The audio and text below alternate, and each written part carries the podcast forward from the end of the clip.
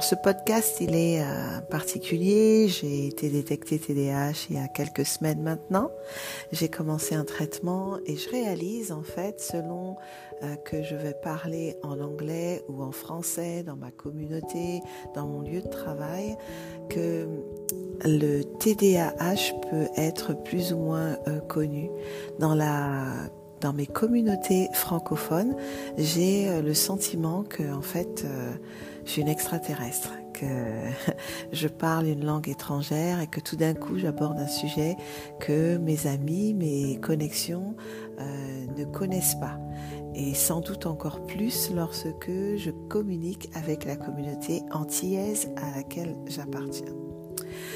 Mais lorsque je m'exprime en anglais, moi qui vis dans un pays étranger, je vis au Moyen-Orient, donc je vis, je parle en anglais, il y a un niveau de sensibilité, de connaissance de ADHD, qui est l'équivalent de TDAH en en, français qui est euh, beaucoup plus élevé. C'est presque la norme d'ailleurs, librement, des personnes de tout niveau social ou professionnel vont aborder avec moi le sujet et même me partager que eux-mêmes ont euh, le TDAH.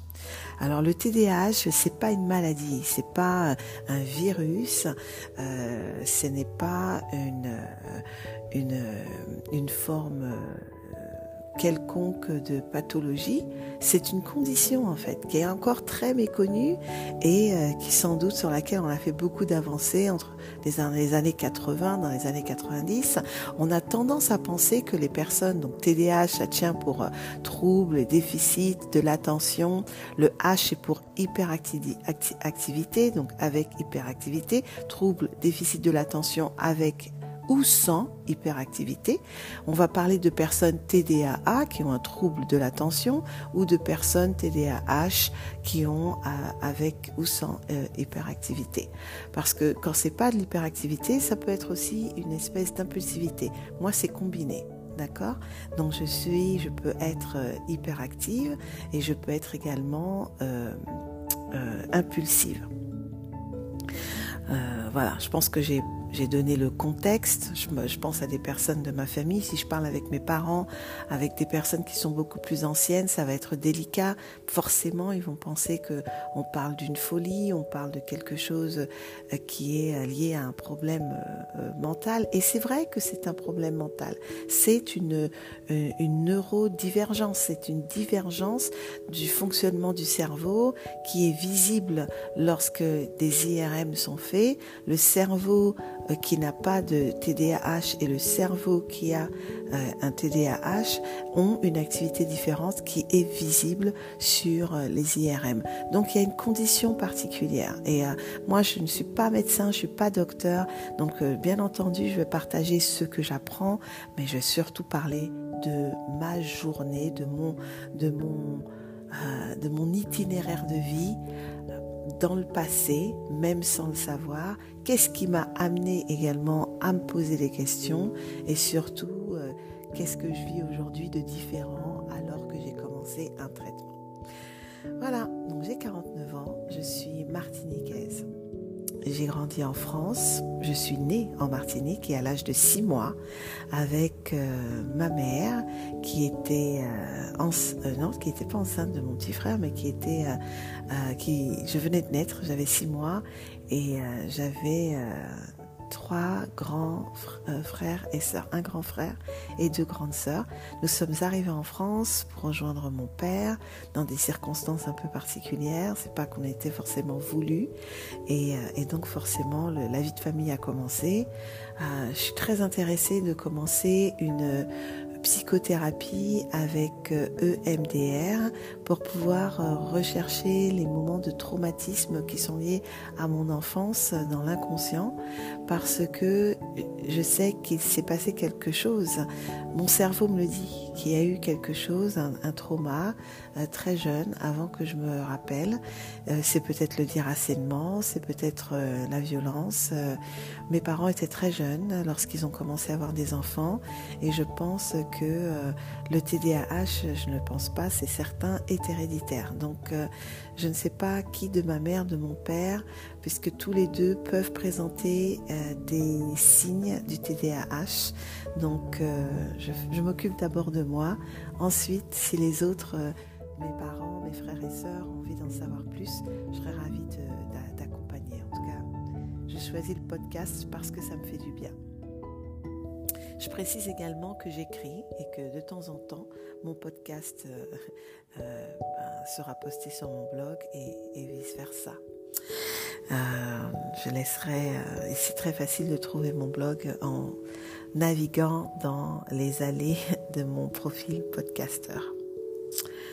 Voilà, donc j'ai envie de partager sur, euh, mon contexte, mon enfance, d'où je viens, où j'ai vécu, avant de rentrer dans les détails, puisque c'est important, on va passer du temps ensemble et je suis là pour vous en espérant que ce murmure euh, jusqu'à présent est agréable. Donc euh, j'ai grandi en France, en région parisienne, dans une ville qui s'appelle Vigneux-sur-Seine, dans le 91, entourée de mes frères et sœurs et de mes parents. La vie euh, n'a pas été toujours facile. Mes parents avaient un rapport l'un à l'autre qui était particulier. J'ai des bribes de souvenirs très intenses de mon enfance. Je me rappelle de moments de mélancolie, je me rappelle de moments où j'aimais être seule, je me souviens euh, beaucoup de moments où je, pleurais, je me rappelle de moments où j'avais de l'anxiété. Maintenant j'appelle ça de l'anxiété.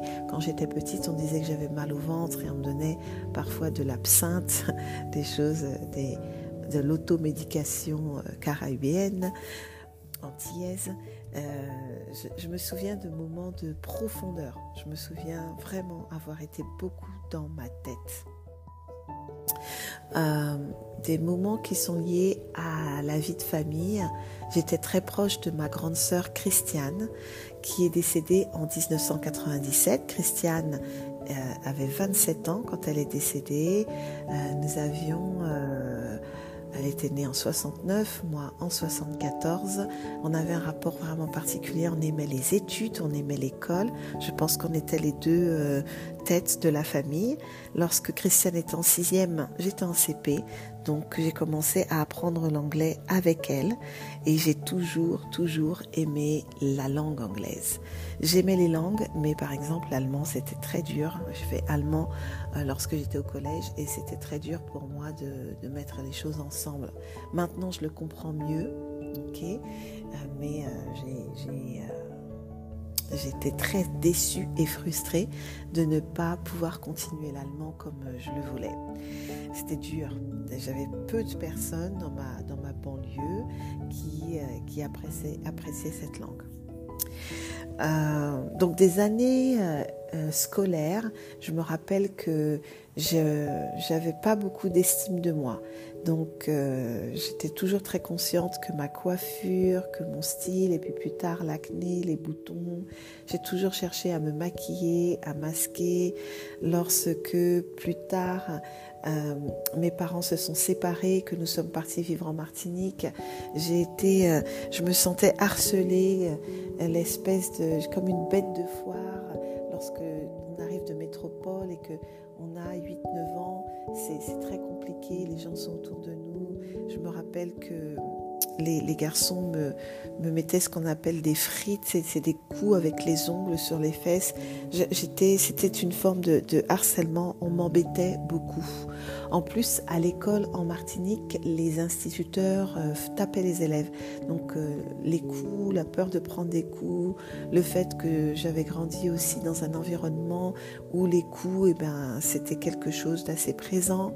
Donc euh, moi, j'étais vraiment quelqu'un qui, cherchait à ne pas se faire taper, à pas être embêté. Donc, il fallait que je me fasse euh, apprécier, que je sois aimée. Et je découvre aujourd'hui que c'est vraiment un trait qui est lié euh, au TDAH. En grandissant, j'écrivais beaucoup, je m'isolais beaucoup, j'écrivais beaucoup. Je m'intéressais beaucoup à je cherchais à connaître des choses qui feraient de moi quelqu'un de différent. Donc, euh, je me, l'injustice, je supportais pas. J'écrivais beaucoup lorsque j'étais au collège sur euh, euh, contre le racisme. Je faisais beaucoup de recherches. J'aimais reprendre des articles de journaux à ma sauce et faire des grandes déclarations, des grands speeches. Donc, je pense que j'ai toujours été connue pour une forme d'éloquence, même si moi, je ne dis pas ça de moi, mais les gens le disent. Euh, au collège aussi, je me suis intéressée beaucoup à tout ce qui est sexualité. Et euh, je lisais euh, des, beaucoup de livres. Hein. On, m'a exposé à, des choses telles que la sexualité très tôt. Ça, j'en parlerai dans, certainement dans d'autres épisodes. C'est pas le, lieu, mais je, m'intéressais beaucoup. Puis j'étais un, une espèce de dictionnaire de sexologie au, au collège. On me posait beaucoup de questions, non pas que je savais faire, mais je savais en parler et décrire les choses. Et, et voilà. je j'ai grandi en, Je suis rentrée dans l'âge adulte en, avec une grande anxiété constante. J'ai toujours eu la boule au ventre. C'est quelque chose de très normal. J'ai, quand j'étais, quand je suis dans mon cercle familial et que l'on me connaît en tant que sœur, en tant que fille, cette anxiété, elle se manifestait par une impulsivité. J'étais parfois, euh, je je m'énervais très vite. Je peux m'énerver très vite avec ma mère, avec aussi une de mes grandes sœurs. Je pense que ça dépend de la, la, pression que cette personne me procure en fait.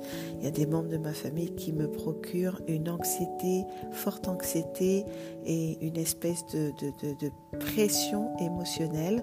J'ai l'impression de les sentir et puis d'avoir tellement de bagages et de choses à reprocher en fait du coup, bah, j'ai un agacement, un énervement qui m'a fait, avec le temps, chercher, rechercher très peu la présence de ces membres de la famille. Ce qui est difficile à comprendre parce qu'on parle de, de, ma grande sœur, j'en ai plus qu'une aujourd'hui, et on parle de ma maman. Euh, on va parler euh, vraiment de personnes que, j'aime euh, énormément mais j'ai l'impression que plus j'aime et moins j'ai et moins je, me sens capable de rester à proximité. C'est quelque chose de très compliqué à, à expliquer, mais j'ai du mal souvent à être en contact rapproché ou long avec les membres de ma famille. J'ai une sensibilité émotionnelle qui fait qu'il se passe trop de choses dans mon corps, dans mon âme, dans ma tête, et ça devient très lourd à porter. Aujourd'hui, je le comprends, je l'explore, je, commence, je vais commencer une thérapie comportementale pour pouvoir saisir tout ça, pour comprendre comment je fonctionne, moi, en TDAH. Mais aujourd'hui, je pose des mots dessus. Euh, en fait, plus j'aime, euh, et, plus c'est lourd pour moi d'être en contact rapproché. J'ai trop de choses à absorber, une impatience, il y, a, trop de choses qui m'ont manqué. J'ai été séparée de ma famille tôt, il y a eu trop d'accidents. Et émotionnellement, c'est beaucoup plus lourd qu'une autre personne. Je pense que dans ma famille, dans ma fratrie, on est nombreux à avoir le TDAH. Je suis aussi maman, je suis devenue maman à l'âge de 24 ans. Euh, j'ai une vie professionnelle bien remplie et j'ai travaillé, la première compagnie dans laquelle j'ai travaillé, c'est Disney, c'est Disneyland Paris. Et, euh, euh, j'ai rencontré énormément de gens, il s'est passé beaucoup de choses. C'est un ce sont des épisodes entiers qui vont être consacrés à Disney, Marie, la cast member. Ça va être des épisodes entiers. Mais je parle aujourd'hui de mon contexte, mon contexte familial, parce que c'est important pour un premier épisode de, de, de partager cela. J'ai toujours aussi là, je vous parle et puis je regarde le, compteur qui défile. Je sais que moi, je peux écouter des podcasts de 45 minutes euh, facilement. Au bout d'une heure, c'est dur. Et moi, depuis le début, je me dis, mais quel sera le format? Parce que le TDAH, il y a une espèce d'impatience qui est normale et euh, c'est une norme pour nous. Je n'aime pas faire euh, perdre le temps aux gens. Je n'aime pas l'idée que les gens vont consommer du temps pour moi. Et moi, je ne je me protège du fait qu'on puisse me voler du temps. Le temps, c'est une, c'est comme une monnaie pour moi. Ça a beaucoup de valeur. C'est quelque chose de très fort dans ma vie. Ça contrôle ma vie. Et donc, euh, je peux être, je pense, très violente. Je m'en rends compte. Je peux être violente par rapport à ça. J'ai dû blesser énormément car euh, je vais dire très tôt dans une conversation, ouais, j'ai deux minutes ou, ou non, j'aurai pas le temps ce week-end ou j'ai, pas le temps pour ça parce que j'ai, j'ai des choses, les choses personnelles vont prendre beaucoup de place et pour moi c'est très normal. Ce qui n'est pas normal, c'est de donner du temps aux autres. Et hautement paradoxal parce que dans mon travail, qui est un travail qui est lié à la formation, euh, je, bah, c'est évident que c'est parce que j'aime les gens et que je suis passionnée par eux que je fais ce travail. Je n'arrive pas à m'expliquer comment j'ai du mal à donner du temps aux personnes que j'aime. J'ai l'impression, et je, le comprends dans ce que j'ai lu, que ça pourrait correspondre à cette espèce de chose qui fait que si on n'est pas en contact régulièrement, bah, malheureusement, c'est comme si la, personne, euh, elle n'existait pas dans le présent. Euh, c'est trop, trop dur pour l'expliquer. C'est vraiment trop compliqué pour l'instant. Moi, je pense que j'ai fait le tour du contexte. Aujourd'hui, je travaille au Moyen-Orient. Je suis euh, expatriée depuis 10 ans. Depuis le 27 avril, ça fait 10 ans que je suis au Moyen-Orient. J'ai passé 9 ans au Koweït et une année à Dubaï. Euh, et, voilà, le contexte est très important parce que certains épisodes vont être consacrés soit à ce que j'apprends dans ma relation avec les autres, comment euh, euh, ça se passe dans mon cadre professionnel, comment est-ce que je manage moi et mon TDAH dans l'entreprise en étant une personne qui a des responsabilités en termes de leadership, comment est-ce que je manage dans la gestion de projet euh, le TDAH, aussi comment est-ce que je suis maman avec ma fille, et eh ben on a ça en commun. Ma fille est en train de se découvrir, elle a parlé très tôt du fait qu'elle se sentait différente. Euh, elle a toujours recherché à elle est, très très à l'aise sur ce genre de sujet. Je ne veux pas lui mettre une étiquette, car le TDAH n'est pas une étiquette. Je ne me considère pas malade ou pathologique. Je, découvre quelque chose de très vaste et il y a plein de, de points communs. Donc avec ma fille, il y aura des épisodes qui sont liés à nos discussions, à nos découvertes. Et puis avec ma fille, on a une relation très très proche. Nous sommes très proches. On a un dialogue euh, qui est, euh, qui est magnifique, que je suis très fière de ce que j'ai avec ma fille. Et euh, notre, vie de maman, elle a été très particulière. Sa vie de fille a été très particulière. Elle n'a pas grandi avec moi. C'est quelque chose d'atypique. Donc voilà, si je partage, je, dans le, le, résumé en fait de ce podcast, je dis que je fais un voyage en terre blessée. La terre que je suis, je me considère comme une terre, un, territoire. Euh, et il y a plein de blessures et euh, je viens d'atterrir en moi et de découvrir que c'est agréable d'être moi. J'ai passé ma vie à essayer de vivre à l'extérieur de moi parce que c'était inconfortable, parce que l'imposteur syndrome, le syndrome de l'imposteur m'a malmené, parce que l'anxiété m'a malmené, que j'ai vécu avec, que j'ai dû mettre en place des stratégies pour avoir moins mal, pour avoir moins d'angoisse.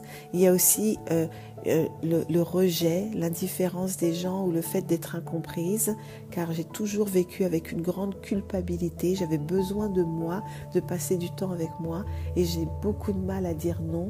Et euh, je n'aimais pas quand mes amis pensaient que je ne faisais pas d'efforts pour être avec eux. Mais il y a eu un moment dans ma vie où j'ai dû euh, apprendre à dire non aux autres pour pouvoir me dire oui. Et, comme je ne savais pas l'adresser, eh bien, je, je crois que je crée des situations où on se fâchait en fait, où on se fâchait parce que je ne savais pas dire alors ta présence dans ma vie, là, elle est trop lourde, elle est trop forte, ça prend trop de place, même si la personne ne prend pas trop de place, elle prend trop de place dans ma tête. Une, une remarque qui m'est dite euh, et qui ne correspond pas à ce que j'ai envie d'entendre va provoquer des espèces de ricochets qui vont euh, parfois euh, me déranger pendant des semaines. Et ça, c'est tellement compliqué. J'aimerais tellement pouvoir avoir une petite caméra, filmer mon cerveau et, et mettre tout ça en image plutôt que d'avoir à en parler. J'ai besoin d'en parler. Je ne sais pas qui va écouter. Moi, j'ai besoin d'en parler. Donc, c'était mon, premier murmure, hein, le murmure de la femme de 49 ans qui a envie de poser le contexte de ce voyage en terre blessée. Et, euh, voilà. Donc, merci d'avoir écouté, d'avoir entendu. Euh, je vous apprends pas grand-chose, hein. euh, mais peut-être pas grand-chose sur le TDAH, mais, mais des choses sur moi. C'est le temps de me dévoiler. Alors ce podcast, il sera aussi parfois en anglais parce que j'ai une, communauté, enfin j'ai envie de garder le contact et de créer une communauté avec les personnes que j'ai rencontrées tout au long de ces voyages, de, de cette expatriation. Et puis en attendant, je vous remercie de m'avoir écouté. C'était le murmure de Marie, l'épisode 1. Merci.